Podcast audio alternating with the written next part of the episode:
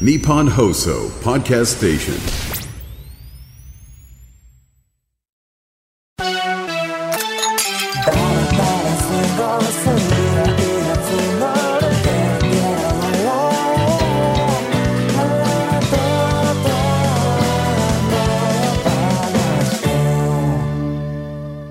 です。とうとう屋の話第122回です。この番組は僕が関わっているコンテンツや面白かったエンタメについてとうとうと語る1ヶ月ぶりの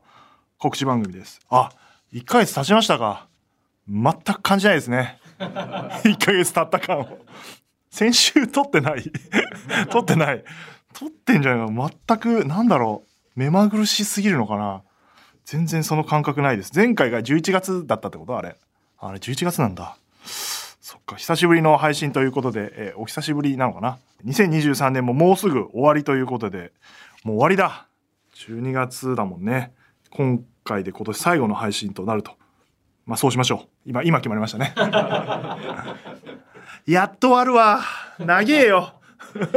2023年長かった。あっという間ってみんな言うじゃん。めっちゃ長い。早く終わってほしかったもんマジで。全然終わんなかったな。なんかね社内会議で、えー、と社長のいる会議に出なきゃいけなくてなんか2023年どんなことやったかで2024年どういうことやりたいかみたいな話をしろって言われたからやった企画全部つらつらと言ってたらなんかあのめちゃくちゃ引いててさ 皆さん。会議に参加してる人たちが。引かれて終わった。だから軽く言うとえっ、とね粒揃いをやってるんですよ1月に。粒揃いっていう作家の飯塚さんが作ったライブを復活させたやつでしょ。で3月がいわゆる怒涛の3連チャンって私は呼んでましたけど配信者って舞台やりながら東京03 FROLIC A HOLIC feat. Creepy Nuts という武道館ライブのプロデュースをやりながら明るい夜に出かけてっていう舞台の監修をやるっていうあの2月は3つの稽古場をあの行ったり来たりしてたっていう。神楽坂高田の馬場お台場？遠いね一個だけ。稽古場。神楽坂と馬場近いからいいんだけど遠いなって言って。で本番本多だから。大変だったなっていうのが3月でしょ？でえーっと4月があれである Creepy Nuts のあの終わった番組のくせにイベントやったでおなじみの、えー日本語ラップ紹介ライブ「日比谷野音」プラスラジオパークみたいなのやってて56もなんかやってんだけどもう記憶がない。なんかやってた。やってたやってた。みたいな話をつらつらしてってそうそう。忘れた企画後で思い出されるとすごい怒られるからちょっと見とこう。そもそも3月にオードリーの「オールナイトニッポン」の東京ドーム発表してるからね。あれも裏でやっていたという恐ろしい話があるんですが6月が何やってたんだっけな。あアンダー25が始まってんだ。アンダー25お笑いチャンピオンシップの予選が始まっていてあその間に100キロ歩いてますね1回。1回100キロ歩いてて えー、はい。アンダー25の予選が毎週末入ってる。で一日も休んでないここから。6月の後半から。すごいな。で7月になるとあの夜のもう準備が始まってたり。あ東京ドームで、えーイベントやりましたね。この番組のイベントなんですから一応。そうですね。東京ドームシティで、えーそれが7月にあって。で8月7月末から8月アンダー25がまた準決勝とか始まって合間であの夜の準備しててそうですね。ACC の審査会やって9月があの夜の稽古始まって裏で東京ドームの準備をずっとしてるという感じですね。で10月ようやく終わって、えー11月に三四郎のファンクラブツアーというバスツアーっていう非常に私にとっては余計な仕事が ほぼ参加できなかったですがいうのがあったと。で今も東京ドームライブの準備が佳境という感じでまあ来年再来年の企画もちょっとずつ動いてますがそんな感じでようやくいやなかった。風呂掘り今年なんだね。あれ今年？配信者も今年？長くない？俺めちゃくちゃ昔だ。3年前って言われても全然。えだって野音の記憶なんかもうないよ。いや長い1年でしたね。えーそんな中ですねえっ、とこの番組をえっ、と忙しいからその忙しい時期にやめろよ。なんでの時期3回、週2回とか3回配信してたんだよ。えなんで今の方がまだちょっと落ち着いてるわ、じゃあ。みたいなこともあったんですけど、えっと、その間にですね、体力がめっきり落ちてしまったので、えー太ったのよ、しかも。痛風になって去年の8月に。で、痩せて、10キロぐらい痩せて、で、えっと、1ヶ月ぐらい前に体重計に乗ってみたら、10キロ太ってて。完璧に1年間で戻ったって、1年ちょっとでってなったんで、これはまずいと、このまま東京ドーム行くと、東京ドーム広いんで、あの、途中で疲れちゃうなと思ったんで、ジムに、人生初めてジムに契約しまして、まあ、いろいろ調べた結果、あの、まあ、あの、場所によって値段変わると。うん。だからなんか、なんて言うんだろう。いいとこにあるとやっぱ高いし、あと設備。で、結局ジムは行かなくなるわけなんですよ。だから、なんか8000円とかのもあるんですけど、結果的に言うと俺1万3000いくら、プラス手ぶらプランみたいな、なんか服とタオルが借りれるっていうのをつけて、1万5、6千円？もうバカ高えと思いながら、でもこんくらいやんないともったいないと思って行かないと思って、行かないんで8000円ぐらいじゃ多分。まあいっかっていう。でも1万6千円だ、ちょっとちゃんと計算しなきゃいけない。1万6、7千円だとしても、10回行けば月、1600円ですから。これ、これだったらいいじゃんと思って。この考えでいけばいい。あの、行くことによって、えっ、と、料金を安くするという作戦。あと、家から近いところにしようと思って。あの、行かなくなるから。会社の近くかい。で、会社の近くが結局あれ、有楽町にあるでしょ。だから銀座なんだよ、ジムが。めっちゃ高い。1万6千とかじゃない。3万とか。あの、わ探せばあんの話だけど、ちゃんと行けるような時間にある、やってんのが。で、風呂がめっちゃいいのよ、そこ。大きいの。お風呂が、大きいお風呂とちっちゃいお風呂があって、で、あとなんか、ブクブクブクっていう、なんなんていうの？あのーマッサージ系のやつもあって、で、サウナあって、水風呂あって、シャワーも座りと立ちあと、なんか、露天風呂もあるのよ。ここだろと。だ10回行くとして、1回1600円の風呂に行ってると思ったら、これはいいでしょ。大江戸温泉物語が3000円ぐらい取られるんだから、それだと思って。で、それ通い始めて、もうだから7回行ったかな。1ヶ月で。1ヶ月経ってないけど。えーいいでしょ割り算していけばいいから。8回行けば2000円だからね。あと1回で2000円だったらまあ、まあまあまあ、1回ね、風呂、風呂だと思って。だからあの、半分以上風呂入りに行ってる。あの、運動もそこ、そこだ、時間もだから、だからね、結局、走ったり歩いたりするのを1時間とかやって、筋トレを40分ぐらいやって、まあ、準備運動とかすると、2時間ぐらいかかるわけ。運動で。で、結局着替えたりなんだりしてると、風呂30分入ったらもう2時間半なわけ。そんな時間ながら取れないから、どんどん風呂の時間の30分はキープしながら 風呂の時間を今日はちょっと1時間しか運動できないなってなるとランニングが30分だったりとかみたいので調整してってなんとかああとそのうちプールもついてる。だから結構設備はいいんだけどでそうそういうんでやってってるから体がピカピカになってくよね。毎日ちゃんと風呂に入ってるというか湯船使ってサウナなんか入っちゃったりして肌ツヤが良くなりましたね。だからあの全然体重落ちないですけど肌ツヤがいい。あとなんか日焼けマシンがあった。マッチョ用の。一回入ってみようかななんて思ってますけど。まあそんなんやっててでやってたらあの準備運動ちゃんとストレッチとかしてから休んでねその時間ないからまあいけるだろうと思って最初歩いて途中からと思って準備運動せずにランニング1時間やってランニングつってもまあちょっとゆっくりいたけどやってで筋トレ大体上半身と下半身一周するように器具があるからやってたけど下半身ってそれまでほとんどやってなかったの。あの走るからいいやと思って。でもなんか一周してみたいなってちょっと気持ちに誘われて上半身の後に下半身に行って下半身のなんで寝っ転がってしゃがんで両足でグッてやると,、えー、と足のその全体に負荷がかかって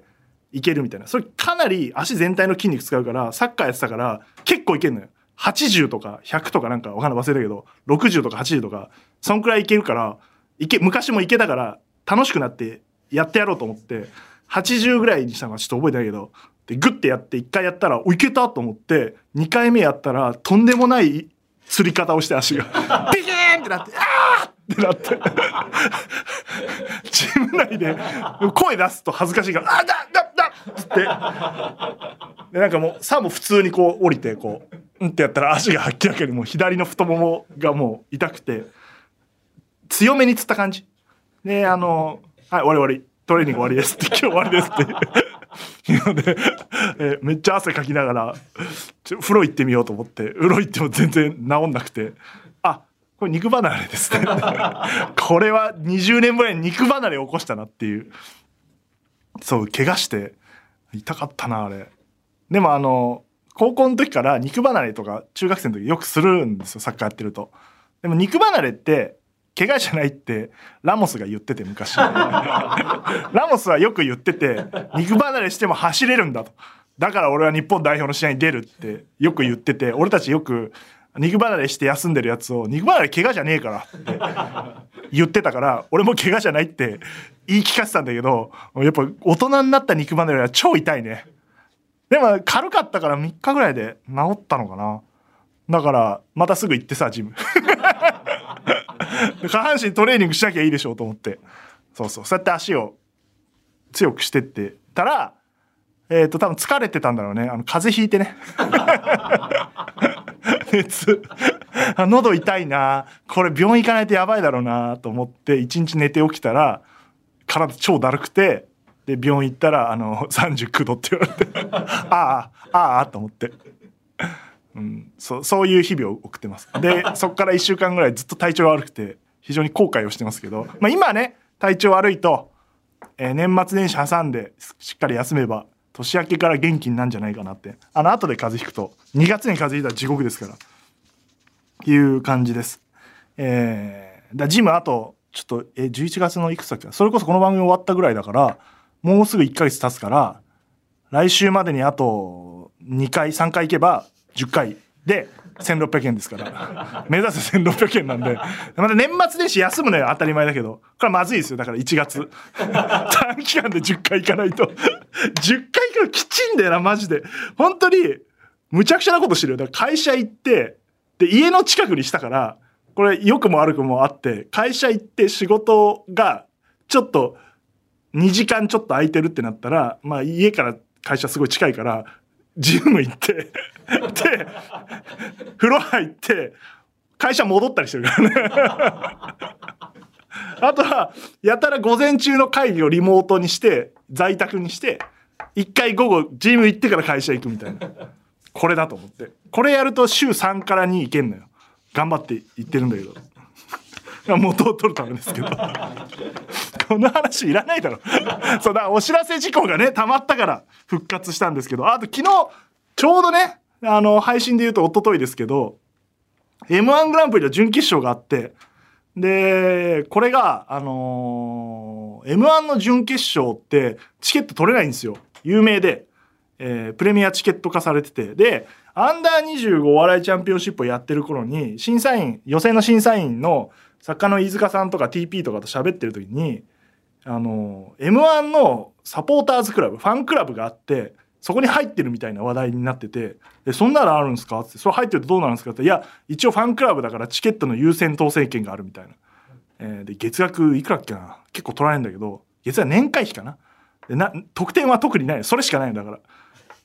じゃあもうは入ろう入ろうっつって入って、入った初年度でこう当ててやったんですよ。いや、当たるね。日頃の行いかね。結構いろんな人に聞いて当たんないらしくて、いや、嬉しくて当たったと思って。で、見に行ってさ、それも、そう。そしたら、その僕を勧誘してくれた作家の飯塚さんも初めて当ててんの。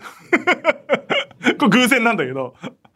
当てて、飯塚さんも来てたんだけど、で、ニューピアホールっていう、えーまあまあ、準決勝よくやってるとこだけど、そう、すっかり忘れてたんだニューピアホールに近づいていくと、なんか来たことあんなと思って、歩いてって、あの、ちょうどそのニューピアホールを見た瞬間に思い出したんだけど、あの、3月にやった東京03フロリッカホリックの直前の稽古、リハーサルはニューピアホールでやってたの。リハ会場じゃんと思って。急に、ふわって思い出して、作り全部分かってるから、ああそこから裏動線あるなとか、全部思い出したんだけど。まあそんなあって、で、入っで会場入ったらあのーそうだ俺らがリハやってる時は何にも置いてないから椅子とかあこれひな壇のスタンドみたいなのあったんだ出せるんだとかもあったんだけど入ってったらさ速攻であのえっ、と関西の ABC ラジオとかで番組やってる三波くんっていうさディレクターが声かけてきて長髪の男が。布川さんかくらい長くなってちょなんでか分かんないけど「石井さん!」って言われてロン毛に。したら三波くんだったんだけど「落とす」っつってなんかパス持ってんのよ。ABC のテレビが入ってるでしょあれ。制作が。あだから関係者で入ってるんだけど俺はほらさチケットで入ってるからさ なんか「あそう俺当たったんだよね」って言って「おそうなんすか」みたいな。やっぱ関係者だと思われてるからさこう。でそれで歩いていくと吉本のマネージャーさんもめちゃくちゃいるわけ。とかあのヤーレンさんとかトム・ブラウンが出てたから K ダッシュステージとかねオードリーさんの事務所だから知ってるマネージャーいっぱいいてさめっちゃ挨拶すんだよ。で俺座んの普通の席なんかすごい恥ずかしくてなんだろうなあれ。いいんだけどなんかみんなでもなんかちょっと悔しいのもあるし俺はちゃんとチケット買ってきてるけどなと。お前らなんか裏工作だろそれ。汚いぞと思いながらこれかとあの一般の人が関係者に思うことはと思って。俺は当ててるからと。したあれすごいね行列がめちゃくちゃできててステージから。あの始まる前あの三八マイク漫才マイクが置いたんだけどそこをみんな写真撮りに行くのとんでもねえ行列作ってて。でまあさすがに恥ずかしくて並べなくてさ。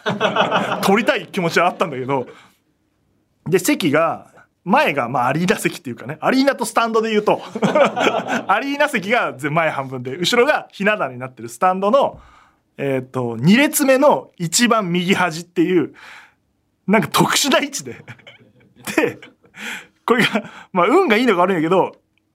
1個前が関係者席なのよ。で右端にいるから関係者なのよ 位置が。で一番右側にいて右側のその階段のだから仮設のスタンドだから横が隙間空いてるわけ。ですごいでかいスペースがあるからそこにマネージャーさんがみんないるのよ立って。ら知り合いのマネージャーがめちゃくちゃ挨拶くんの。あ、おざすっつって、あ、すいません。あの、はい、当たったんですけどね、みたいな。いやー、よかったのかも。だもっと奥まってたら誰にも気づかれなかったのに、恥ずかしかったな、あれ。うん。そう、だから、目の前がなんかね、あれだった。あ、コンビ名忘れちゃった。あの、キッズ賞を取ってたコンビがいて、あの、女の子二人の。その子たちが、あの、表彰されて、あの、オープニングで。で、その後、くるっと来て、俺の目の前に座ってさ。関係者じゃんと思って。そうそう。そういうのがあって。面白かったな、でもそのライブ自体も。初めて、ああいう賞レースの準決勝行ったけど、お客さんも緊張してるね、やっぱね。で、よくわかんないけど20本押してさ。いや、あれ、あれはちょっとな、なんかもうちょっとやりよう、ね、ライブ畑にいますから、あったと思うの。なんかあの、写真をさ、さっき言ったように撮るために並んでるわけ。で、16時開演だったんだけど、それに向かって、あ、すいません、もう始まりますんで、撮影以上になりますんでって並んでる人を散らしたわけ。で、座らしたの。で、座って、まあ、いよいよ始まるなって待ってったらさ、まあ、5分経ってさ、まあ、5分押しとかよくあるから、まあまあちょっとまだ、そっか、座ってない人いんのかな、みたいな状態になって、で、10分経ってさ、10分経つともう、誰も来ないのよ、追加で。だから押す理由って大体お客さんが入りきってないとかが、まあ一番多いから。で、15分押してさ、あ、これはもうなんかトラブルですねって。100! で、15分ぐらい経った時に、あの、いわゆる会場前の注意アナウンスが流れ始めてさ、あの5分前に流すやつなんだけど、いや、遅えわと思って。55分に流すやつじゃん、みたいな。で、20分ぐらい押したのかな、最終。そのだからもうなんかちょっと、15分過ぎから来た人とかはさ、もう完全に多分仕事の兼ね合いで遅刻しちゃってて、うわ、間に合わなかったみたいな顔して来たらさ、間に合っててさ、なんか腹立つね、あれ。時間通り頑張ってきたのになんだろうみたいな。で、まあ、それがあったかわかんないけど、みんな面白いんだけど、全体見終わったと思ったのは、やっぱ最初の組、A ブロック、B ブロック、C ブロック、D ブロックあって、特に A ブロックはお客さん重かったね。あの、20分も待たされたから。ハリケーンさんがなんとか盛り上げてたけど、やっぱその疲れっていうか、20分間人って何にもしないで待っていくと、なんか面白いって最初思うまでに時間かかるなと見てて思った。あの、ナユタっていうアンダー25も出てた学生コンビがあのアマチュア賞を取って最初にネタやってダブル東さんだったけどいやちょっとかわいそうだったねあれうん。なんかもうちょっとやりようあんじゃないかなって思っちゃった。絶対押しちゃダメだなお笑いの賞レースって。って思った。あの来年もねアンダー25やるかもしれないからあれだけど押すんだったらなんかやっといた方がいいしハリケーンさんに頑張って20分つないでもらえなかったのかなとかなんかそういうのはちょっと思ったな。まあそれすらできないトラブルだったのかもしれないけどうん、ハリケーンさんが遅れたとかしかないじゃんそしたら。そんなことない。いたって言ってたから。なんかなもったいなかった。だから後半の組はめちゃくちゃ受けてたね。特にあの C ブロック最後がモグライダーさんでモグライダーさんの後半がめちゃくちゃ受けてえー、もうなんか M1 もネタバレダメなんでしょ？すごい時代になったよね。よくない？まあでもなんかモグライダーさんが多分その後半のえっ、ー、とえー、前半前に決勝出た時は、えーと、構造的に、えーと、芝さんがずっと歌ってえー、ともしげさんがあのこうああだこうだ言って止めてくみたいなもう一回歌うからやれみたいなのなんだけどその構造を後半ひっくり返すというかこれ後半っていうか一回ひっくり返してまた戻してみたいな、えー、逆で始まってんのか。ともしげさんが最初歌ってんのか。でだからその構造が進化してて柴さんが前半ちゃんと笑いを作ってあの、えー、ネタとして。で後半いわゆるともしげさんのこのマジかどうか分かんない ミスかどうかも分かんないアドリブっぽいモグライダーの一番面白いやつがバチって出て柴さんが突っ込んだのがハマってドカーンって受けてで休憩に入ってで休憩後 D ブロックになったらもう全組受けてだから D ブロックから決勝進出者多かったね、まあ、見てて思ったもん。まあ面白いもちろんネタ面白いんだけどあ順番とかってあるなっていう。だ前半も結構受けてたコンビあったし、えっ、ー、と、面白かったコンビめちゃくちゃいるんだけど、選びづらいだろうな、審査員っていう、すごい拮抗してて、だからなんか、うん、名前挙げるとなんかあれかもしれないから、あんまり言わないけど、後半だったら通ってたろっていうコンビめっちゃいた可能性があるなっていう。別に上がった人たちがどうこうとかないんだけどもしかしたら予選のね評価で順番とか決まってるけどでも多分スケジュールとかまああるだろうなと思って、えー、たまたま今回はそういうトラブルがあったから後半有利みたいな。だから疲れちゃってる可能性もあるから後半。よしあしなんだけど。マユリカとかは最終組で通ってたりするからなんか終盤すごい良かったなって終盤の組の方が有利だったのかなとかはちょっと見てたけどまあちょっとだからモグライダーでしょ？モグライダーさんと真空ジェシカ。あとヤーレンズさんね。この辺俺見た瞬間にあもう行ったなっていう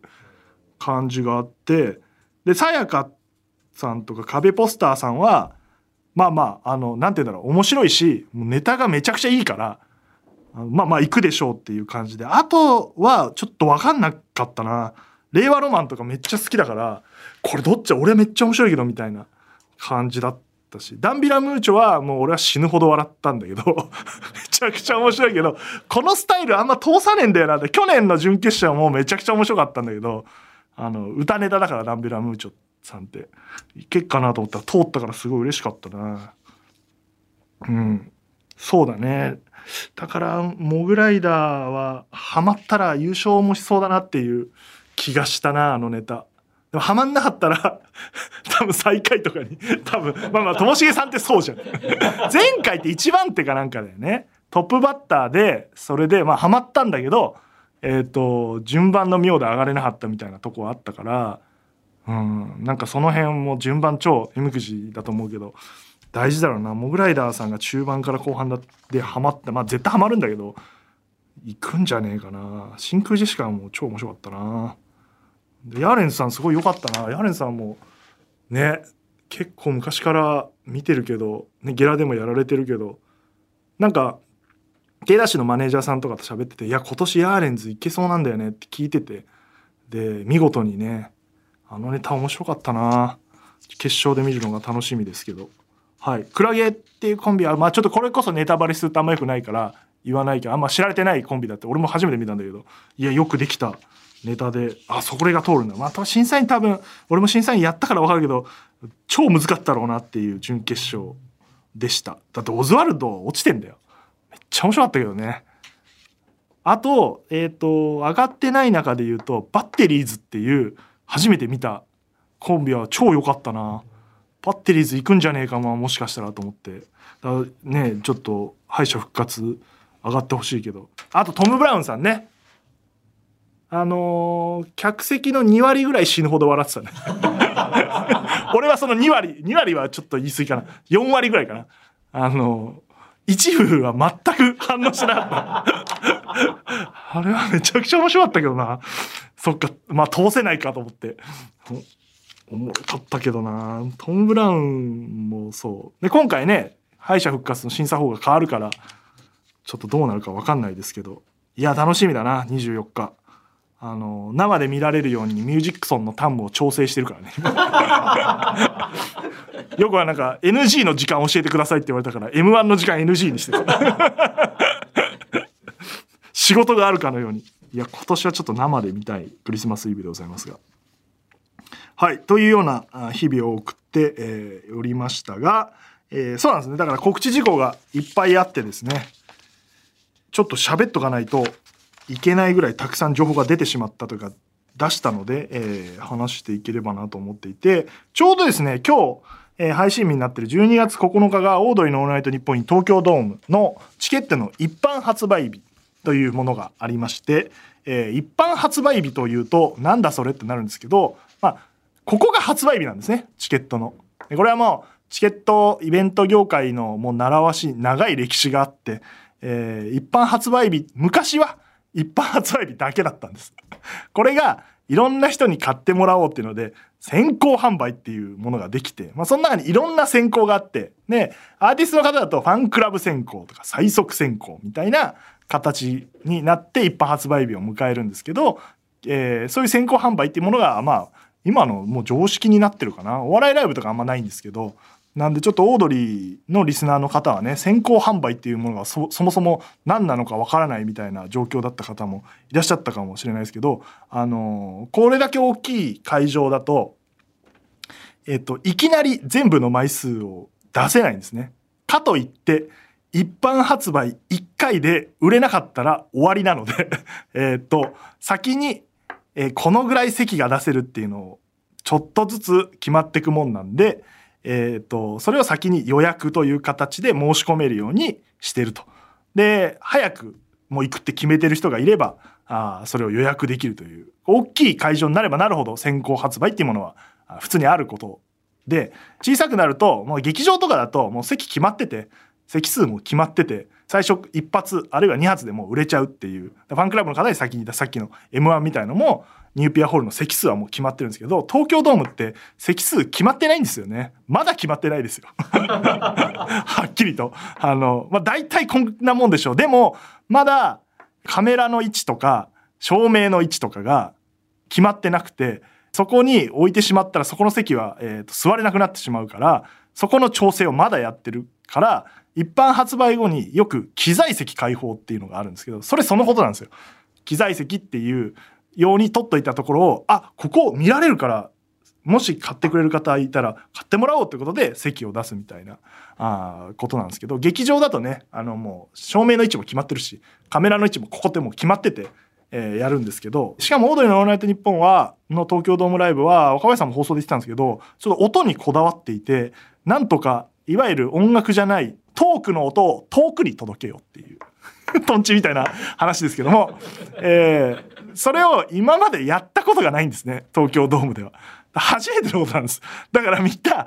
音響のプロの皆さんと打ち合わせも何回もやってどこにスピーカーを置いてどういう向きで音を出してどのぐらい、えー、とスピーカーの個数を置いて置いたら全員が同時に聞こえて笑いが起きるかみたいなことを実証していて結局実験もできないんで、えーぶっつけなんですけどまあなんとかこれでならいけるでしょうってとこまでいけたんでスピーカーの位置が決まったりして今席が、えかなり出てるという感じで一般発売で一旦、えー枚数的には区切りができるという感じになってるというところなので、え今後あの、まあ、ステージはほぼほぼ決まったんであとはその機材ですねによっては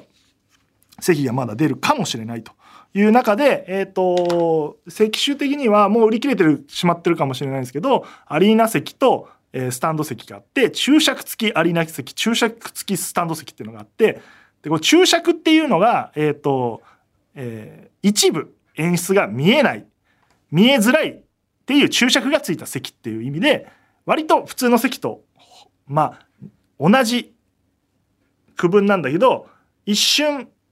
まだ演出全部決まってないから分かんないんですけど、えっと見えにくい瞬間があるとか。でもでっかいモニターあるんで基本的に何をやってるか分かるっていうのが東京ドームだったりするんで、えーそこは全然問題ないんですけど、えー他の席に比べるとそういう可能性があるっていう席があって、まあ、これも多分もうこの段階では売り切れてると思います。でさらに東京ドームに来られないよという方まあ物理的にねあのー遠くにお住まいの方で翌日お仕事で来れないという方や、まあ、チケット取れなかった方のためにライブビューイングを今回も武道館公演もやったんですけど開催が決定していて、えーおそらくこの番組が配信された時に詳細情報が発表されているというところでこれはすごいですよ。全国47都道府県の映画館200館 と LINE キューブ渋谷で開催されるライブビューイングです。LINE キューブ渋谷って2000人近く入るでしょ？さらに映画館が200館ですから一スクリーンもう少なく見積もっても100人は入れますから 大きいところだと200300入れるんでまあまあそれ相応の人数が収容できる映画館で見られるよくねタイタンさんがタイタンシネマライブとか やられてますけどあの感じですね。えーで LINE キューブ渋谷も、えー、とそういう感じであの客席座って大きい、えースクリーンで映像を見ながらみんなで笑えるという感じになっていてでライブビューイングのに来た来場者の方限定で全員にオリジナルのラスタカラーのラバーバンドをプレゼントするということになっております。でこれチケットの先行申し込みは12月11日の月曜日の正午からでございます。これは抽選なんで期間内に、えー20日までかな申し込めれば先行で、えー当たる可能性があると。で、えープレリザーブ先行抽選が12月11日から12月20日で一般発売が年明け1月27日からでさらに、えーギリギリ、えー、と映画館側で、えー、と数枚残ってますよって場合は、えー映画館販売いわゆるあれですね映画見るのと一緒ですね。当日あ空いてる。あ一席ここ空いてるじゃん。みたいのでキャンセルとか出る可能性あるんで、えー、と申し込めるみたいなことがこれは映画館ならではだと思います。この辺は LINE キューブ渋谷に関してはないですが、えーいうことでチケット詳細はあのホームページ見ていただければなと。そして、えーこの間にですねグッズも販売開始しておりまして11月25日から販売販売というか予約ですね。申し込みが始まっていて2月4日まで、えー事前販売が始まってると。いやこのグッズもすごいでしょう。12312345520 21種類か、えーで、えー、とカラーバリエーション入れたら30種類ぐらいあるのかな。すごいキーホルダーとかステッカーとかいっぱい、まあ、セットがこれは、えーいうのがあってこのユニフォームもねこれ特注です。ユニフォームだけですねよく見ると送料タダなんですよ。これなんでかっていうとねあの特注なんであの他と生産ライン違いすぎて あの一緒に送れないんです。だから他のものは先に届けられるんですけどユニフォームだけ、えーとまあ、本番前には届くんですけど、えー、とちょっと遅れるからでそれもこれすごいやり取りやりましたね。なんとかできないのかってローソンとああだこうだってあの送料を日本放送とローソンで持ってます。これは もうしょうがないと。これはもうリスナー関係ないからユニフォームを届けられないのは期日っていうかその一緒に。えはこっちの責任だから送料無料にしようということでユニフォームだけ買うとなんと送料770円がタダというその分あの日本放送とローソンさんで負担してるということで、えーいうのがあったり。でユニフォーム一番推しの商品ですこれは。皆さんがこれ着てくれたら野球場でいいなという商品だったりします。でまたトレーナーとパーカーも生地がすごいです今回。妥協せずに、えーいいものを使ってたり。あとビッグシルエット T シャツすごい人気ですね今んとこ。あとこの小物ね。ソックスとかキャップとかもいいしこのチケットホルダーもいいと思いますよ、えー非常に、えー当日来る方、えーあと社員証を入れるなんかにもいいんじゃないでしょうか。あとスノードームね。この肝入りの。アイデアが出た時にもうみんなで笑っちゃってドームだからスノードームっていう。まさか商品化できるとは。これこれめめんどくさいもん。めんどくさいんですよこれ作るの。これ高いです。しょうがないです。あのめんどくせえもん作ると高えっていうのがすごい分かりました。だからスタジャンとかユニフォームとか。あの簡単に作れないものはあの高いんです。あの制作費が、えーいう感じでございます。あとね応援フェイスタオルね。これもあの11種類。えこれこそ在庫どうすんだっていう ね。これすごいでしょ。まだ売り切れてないんですよ。あの全商品。数読みがねバチバチに当たってるかやっちゃってるかどっちか。だよこれやっちゃってる可能性もあるんだよ。そろそろ売り切れ出てほしいんだけどな。なんとかこうみんなで考えてこんくらいは売れるでしょう。まあとにかく売り切れないように序盤でね発売1週間で売り切れないような数に設定させてもらってますから、えーぼちぼち売り切れるんじゃないかな売り切れてほしいな。なんか。という感じでございます。これが2月4日まで事前販売、えーしておりましてこれはあの本番前に届くと。で当日、えー東京ドームでも会場物販として売るという感じになっております。はい、まあ、ただそれは売り切れ5面になっちゃうので、えー、と確実に欲しい人は今ネットにあるものをで残ってるものは買えますんで買っていただければなというところです。で、えーオードリーの東京ドームライブはその15周年なんですねオードリーの「オールナイトニッポン」が。だからいろんな企画が一緒に走っていて番組本が出ます。ここに書いてなかったですけどあれ？これ情報が出てたかどうかすら定かではありませんが番組本が出ます。15周年の。1月18日。その予約がスタートしてます、えー全部チェックしました。分厚いです。なんなんだっけな？300ページ400ページぐらいなんだっけな？これ新潮社さんの担当の竹松さんってとこが方が行かれたリトルトゥースでとんでもない熱量で、えー作ってて、えー、とちゃんと見てなかったんだけどよく見たらページ数があの普通の番組の200ページぐらいです。佐久間さんとか前回のオードリーさんとか。倍ぐらいあって分厚ってなって。でしかも中読むとえっ、とね2列とか3列になってんだよな。ペ1ページが。で1000ページぐらいの分量があるんだよね読むと。えーっていうおかしな熱量で作った。だからねあのちょっと高いと思った方いらっしゃると思います。2000円を超えています。販売価格。いやそれはボリュームがすごいからです。ぜひねあのトーク書き起こして読むだけで本当に面白かったな、えーいう当時を思い出せるようなあ本になっておりますのであといろんな方のインタビュー向井さんとか鈴木杏樹さんとか、えー成田凌吾さんとかあインタビュー載ってますのでぜひ買っていただければなというところとリアル脱出ゲームスクラップさんですね。スクラップっていう、えー会社が作ってリアル脱出ゲームとコラボししてさらにそれを東京ドームシティでやるというまさにこのタイミングでやるしかない企画、えー春日に支配された東京ドームからの脱出をこれも1月18日から3月13日まで開催と。いうところで。これも、えー、と配信の頃にはチケットの販売が始まっていて平日2600円土日祝日2900円と。いう感じでございます。これは売り切れ5面ですね、えー売り切れた日からどんどんなくなっていくという形ですのでいわゆる東京ドームシティを歩きながら謎を解くタイプのリアル脱出ゲームで、えー途中音声とかも聞けるのかな？オードリーさんの、えーいう仕掛けになってるそうです。えーでまああの春日さんが、えー東京ドームライブ前に、えーいなくなったというところで若林さんがあの、まあ、いなくても別にっていう あの企画そもそもそもあの跳ね返す一言がありましたけどまあ一応みんなで探そうという企画でね春日さんを東京ドームで見たいですね。でこれはあの東京ドームライブが終わった後もやるんでそこのストーリーどうすんだっていうのはスクラップに言ってます。終わってるけどこのストーリーなのみたいな。えーであの山本さんっていう、えーこれもスクラップに、えーのディレクター。これこの人33個ぐらいリアル脱出ゲーム作ってるのかな？ちょっとツイッターで見た情報なんであの定かじゃないですけど、まあ、いわゆるエースエースなんですけどスクラップさんの。エースディレクターがあのこれもイかれたリトルトゥースで。この人がやりたくて死んでもやりたいみたいな感じで持ってきて実現した企画で中身ももうリトルトゥースだったら超面白い。だからリトルトゥース以外やったら面白いのかって言われると僕は分からないです。でリアル脱出ゲームファンねの方まあ謎としてはめっちゃ面白いからきっと大丈夫なんだけど、えーそういう内容になっておりますので、えーこれもぜひやっていただければなという感じでございます。でさらにこれは2月の17日から3月10日まで開催するオードリーのオーナイトニッポン15周年展という、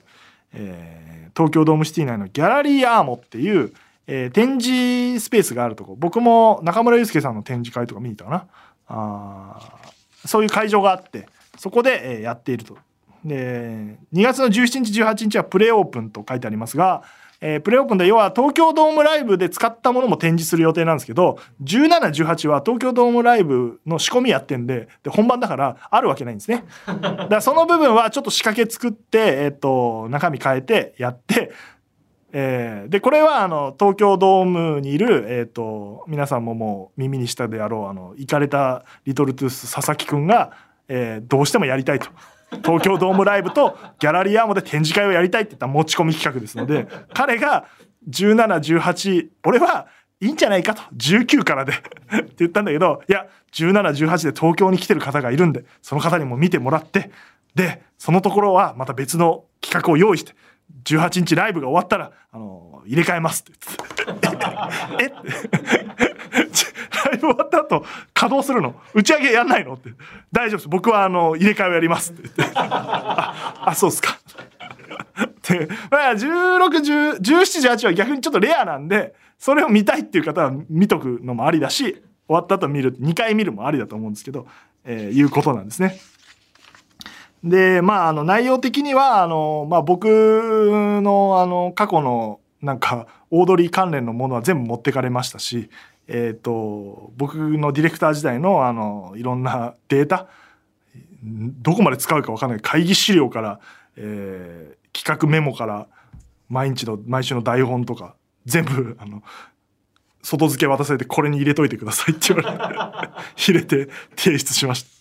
清野さんとかも なんか台本のデータ全部渡してたり。各そう各スタッフに今あの徴収が入っててで会社中もなんかいろいろ探してて過去のスタッフにも連絡取ったりしてますし当然オードリーの2人にもあのなんかなんかくださいみたいな。で俺は目の前でそのやり取りを見てたから多分本当だと思うんだけどマネージャーさんに佐々木くんが「あの春日さんがずっとエピソードで話したあの株あるじゃないですか。あの、えー、ずっと乗ってるって。あれってどこにあるんですか？みたいな話をしてて。あなんか実家にあるらしいよ。全く動かないらしいけどって言って。それ取り行ってもいいですか？って。所沢に取りに行くらしいのよ。みたいなものが かき集められて展示されると思います。だまあ見たことないものはいっぱい展示されただから聞いてたあれが目の前にあるみたいのがまああるしまあ企画展なので放送の内容をこう振り返っていけるような仕掛けを作ったりとかなんかそういうのをやってるという感じです。まあちょっと僕が言って実現するか分かんないけど昨日打ち合わせで俺がふと言ったのはあれスタジオにある電話置いといてガチャ切りできるみたいなのできないかなとか言って 無茶なことを言ってほらさバーヒデさんのさ電話番号置いといてさかけれるようにしとけばいいじゃんみたいな。それはできませんけども。なんかそういう今打ち合わせをしてたりするんでちょっと今言った内容ができるかどうか本当わかんないんであのそれを元に買わないでほしいんですけど、まあ、そんなようなことをやってるという感じです。えー、でこれも19時から今販売開始していて、えー、平日が、えー、平日が12時から21時まで、えー、土日祝日は10時から21時まで入れると。という感じでございます。えー、14日間が平日で9日間が休日とこうやって見るとあんま日数ないですね。であの入れる人数ちょっと多少制限が入ると思うんで、えー、行ける日のところを早めに買っていただければなと思っております。あそっか星野さんのね、えー、主題歌「お友達」がね解禁になりましたけども、えー、これがですねあのご本人たち放送聞いた方は分かると思うんですけどその場で聞いてるんですね初めて。なんで、えーと、先に僕だけに送られてくるんです。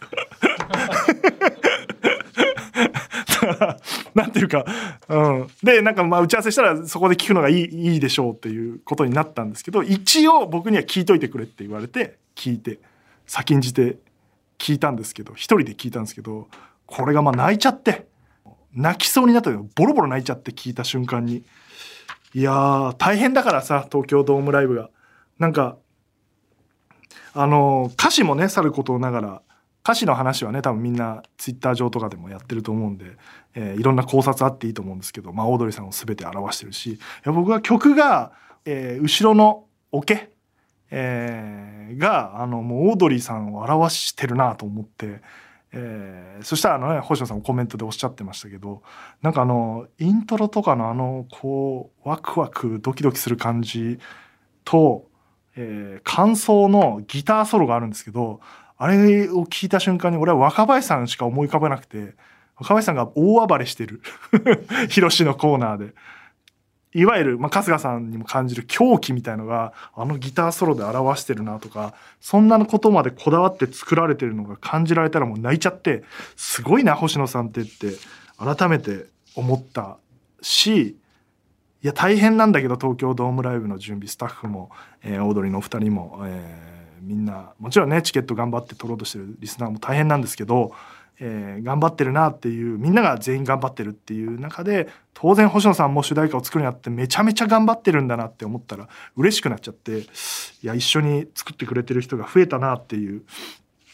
えー気がしてって言われたような気がしてもう泣いちゃって。そしたらね解禁したらあの里見さんが泣いてて。いやー素晴らしいね。里見さん本当に謝ってたけど邪魔してごめん。いやあれしかないね。正解。あの場では。里見さんが泣くってもうベストの回その手あったなと思って。偶然なんだけど。面白かったなあれ。面白かったしまあまあ一緒にねオードリーさんと過ごしてきた日々が長いから泣いたんだと思うんだけど、まあ、これがね、えーイベントのどこかでかかるし毎週も放送で、えーかかってくんじゃないかなと思っておりますので、えーでね12月27日に発売されるシングルに収録されてるということでこちらも買っていただければなと、まあ、僕が宣伝するようなことでもないですが、えーいう感じと本当にやっぱり想像を超えていい曲だったなという感じでした。えーで、えー東京ドームライブ関連はそんなところでまだありますよ。東京03 FROLIC A HOLIC featuring Creepy Nuts 日本武道館なんとくくっていいかまだわからないのブルーレイ DVD が、発売になりましたずっと予約してましたけどようやく出たと11月の末に、えーこれもね時間がかかった理由があってですね、えーまず2日分を収録したいと大倉さんが多分言ったんでしょう。で、えーそれに副音声を入れて収録したっていうのもあるんですけど特典映像があのボリュームがありすぎる。110分。バカ。バカすぎる。いやそりゃそうだよね。ソーズさんにお願いして撮ってもらったけどずっと撮ってたもん。だからその編集の時間がかかって、え10ヶ月ぐらい経ったってこと？10 9ヶ月ぐらいか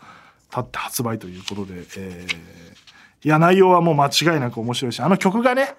えー、全ていいので、えーあれが聴けるのが現状ブルーレイだけなんで買って聴いていただければなというふうに思っております。えーそれと、えーまあ、レギュラーでやってる宮地まなみの「すいません今まで黙ってたんですけど Spotify 独占のポッドキャストも毎週やってると。えーこれがさなんかいいんだけどなんかやる気があるから宮地さんに。あの各週収録だっつってんのになんか毎週やりたいっつって。やっぱトークを毎週持ってきた方がいいんですよねって。意識高すぎんだろ。い やあるよ。スタッフで。よくあるよ。だからハルピーとかもそうだったけど TBS ラジオとかも。やっぱトークは毎週週1回やってった方がいいからそりゃそうなんだけど毎週やっていく方がいいんだって言って。要は各週にするとその2週分トーク貯めてこなきゃいけないけどみたいな話があってだから2本撮りじゃなくて1本撮りでやってるから毎週収録しますよ。30分番組なのに。そんないでしょ。ラジオ番組で。30分番組1本撮りって。コスパ悪っていう。まあまあそれのがクオリティは上がるからいいんだけど、まあ、30分と言いつつ40分ぐらい喋っちゃってるんですけど、えーこれが毎週土曜午前毎週土曜午前9時からの配信というところでやってるという感じで。まああの人間のタイプが宮治さんとかって違うタイプだと思うんだけどあのほぼ一緒っていうあの俺と。俺とかと。似てるっていう話をよくしてだからこの番組のリスナーはすごい共感すると思う。基本的に会社内であんまり挨拶できないとかエレベーター乗っても喋れないとか あの俺がコミカドと喋ってたことまんま喋ってるなみたいな、えーいう番組ですので入りやすいんじゃないかなって、えーいう感じでぐちぐちずっと悩んでますからあの人。はいそんなところですかねうわ長くなっちゃったメール読みましょうか。菜の花の名はナッパの名さん、えーオードリーのオーナイトニッポンに東京ドームの公式グッズ発売になりましたね。石井ひかる応援タオル購入しました。よく洗濯物に男性用の下着を見えるように干すと防犯になると言いますが、なんかこのタオルを干すと同じ効果があるんじゃないかと思っているくらい強い応援タオルですので、えードーム公演が終わったらたくさん使いますと。まあ、それはさ、まあ、俺か、やっぱ藤井聖堂なんじゃないかな。でも藤井聖堂って名前の感じしないのか。うん。いいや、飯塚大吾とかもちょっと強そうだよ。落合かな？うん。この辺がやっぱあの、男感があるよね。防犯で言うと赤いしね、落合。落合くんじゃないか。いや、ありがとうございます、応援タオル。よかったですよ。あの、1枚も売れなかったらどうしようって全スタッフが思っていたけど、1枚ずつは確実に売れたんで、多分全種類買ってくれた人がいるんじゃないかと思ってるけど。えーエリさん、えードームのグッズ石井さんのタオル買いました、えー現地に行けるかどうかは今となっては怪しいですが売れればいいですね、えー来いとは言っていない買えって言ってる精神で躊躇なく買いました。そうなんですよ。別にこの番組のリスナーは来なくてもいいんですけど買えばいいんです 聞いてるんだから。買っときゃいいんですよ、えー全部買うと十何万なのかな？確か全グッズ。全種類買うと。まあそれもランダムグッズあるからたどり着けないんですけど。えー石井さんが当日までなんとかギリギリ生き延びて最高の景色が見られるよう結構割と真剣に心から祈っておりますありがとうございますいやそうなんですよねグッズも、まあ、順調に売れてはいますが、えー作りすぎたかなってちょっと思い出してる私がいますえーっと、大阪府、あの夜は特別さん。1ヶ月ぶりのラジオお疲れ様です。えー日々お忙しいかと思います。先日、オードリーの東京ドームステージ裏体感席が発表されましたが、あれはいいですね。私も以前アイドルのコンサートでバックステージ席に座ったことありますがめちゃくちゃ楽しかったです。後ろ姿を見られるのが珍しいのはもちろんですがステージ裏にはける姿が見えたり通常のところが見えない分私たちだけにファンサービスをしてくれたりとても特別感あったので今回の体感席めっちゃ楽しみです、えーあの夜やオードリーさんのイベントなど石井さんの仕掛けをすごく楽しんでいますと。そうなんですよ。まあちょっと東京ドームだと距離があるんでそのバックステージから。どういう風になるのか僕もちょっと想像ついてないんであ今何かを言うことはできないんですけど何かは見える見えちゃうと思う。あの話してて「石井さんこれあれそうするとこれ見えちゃいますけどいいんですか?」って言われて「もういいんじゃないですか」一瞬でしょ？っていう。一瞬早く見えたぐらいでしょ？みたいな。だからなんかそう表の人が見られない部分は逆に見えたりはする席だったりするんで。あのそういうお得感はもちろんあると思います。はい、えーもうすぐクリスマスですがお子さんにクリスマスプレゼント買われましたか？あなんかね奥さんが、えークリスマスまで毎日12月24個おもちゃトーマスのおもちゃが入ってて1日1個ずつ開けるみたいのがあってそれ買って毎日与えてるんだけどあの案の定なんだけど全部開けろって怒るっていう。でもあれは教育にいいね。我慢をさせるっていうのでいや今日はこれだけだよって言って。それを覚えてくると文句言わなくなるのかなとか、えーついでにコミカドさんはお元気でしょうか？久々に石井さんのお話楽しみにしています。あコミカドねそうちょうどもう別に隠す必要もないし売れなかったら怖いからもう言ってこうと思うけど来年舞台やるんですよノーミーツと、えーコミカド脚本、えー演出で。言っていいって勝手に言っていいのかな？まあいいや。舞台やるぐらいの詳細は分からない。時期も言ってないし。やんないかもしれないし。っていうのも、えー今日だからその打ち合わせがあって、えー久々にコミカドと,、えーと喋ったんだけど、まあ、まず始まる前にノーミーツのプロデューサーが「すいません今日コミカド来れないかもしれません」って。どっかで聞いたことあるやつだなって。この番組じゃねえんだからと思って。でそしたら10分ぐらい遅れて入ってきて。でまあその舞台の、まあ、どういう、えーキャスティングにしようかみたいな話をしてるんだけど、えー中身の話が全然できなくてっていうのはコミカドさんがその打ち合わせにあの遅れてくる理由が、まあ、案の定なんですけど年内の締め切りのものを全部ぶっちぎってるっていう。なんかあいつ4つぐらい言ってたけどな。あのえっ、と今週2つあって来週2つあってまあそれはななんとかまあねみたいな。年末って結局2週空くわけよ年末年始って。26の週かな今年で言うと。と最初の1日の週は基本的には休んでるから、まあ、5日ぐらいからみんな動き出すけど4日5日ぐらいから。まあでも下手すとね翌週からだから。で締め切りもそれに準じてだから来週とかに締め切りになるんですよ。でそれで年を越そうっていう算段なんで彼はそれを多分ねあのほぼぶち破ってるんじゃないかなと。ちょっと分かんない。僕はあの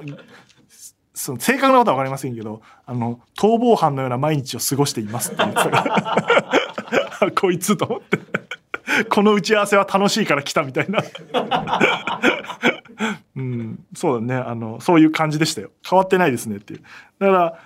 僕の記憶では年年内にその持ってる抱えてる案件を全て片付くんで締め切りがあるんでね。片付くんで年明けからこの舞台の中身を真剣に本格的に作っていきましょう。三が日終わったらもう書けちゃいますよぐらいなことしたのに。あれ書けないね。あいつ書かないつもりでいるなまた。まあ別にいいんですけど。だからまあ動いて動かないんですよ。だから彼が彼待ちなんで今その企画は。はい。まあだからその舞台がねやるってなったらあの情報会議の頃にはコミカドさんを呼んで呼べればですけど、うん、あのままだと誰かに刺されるんじゃないかなあいつ、えー、いう感じでございます、えー元気ではありましたよ。なんかなんつったっけななんか。客演怒れって思ってますって言ってた。あいつなんか脚本書いてて行き詰まってくるとこれ以上もう何も出ないのをなんか運運になんか頼るっていうかたまたまガチャガチャって会うとスロットが揃ったかのように面白いものが書ける時があるみたいなことを言っててそれをもう言ってた。実力をつけろよ。何なんだよその格言だより。えー、みたいなことなので、えーと、交互期待ということで。コミカド君のその僕とやってない企画は本来であればもう発表になってるはずなんですけどまあ今のところ見てないですね。年明けにあるんじゃないかな。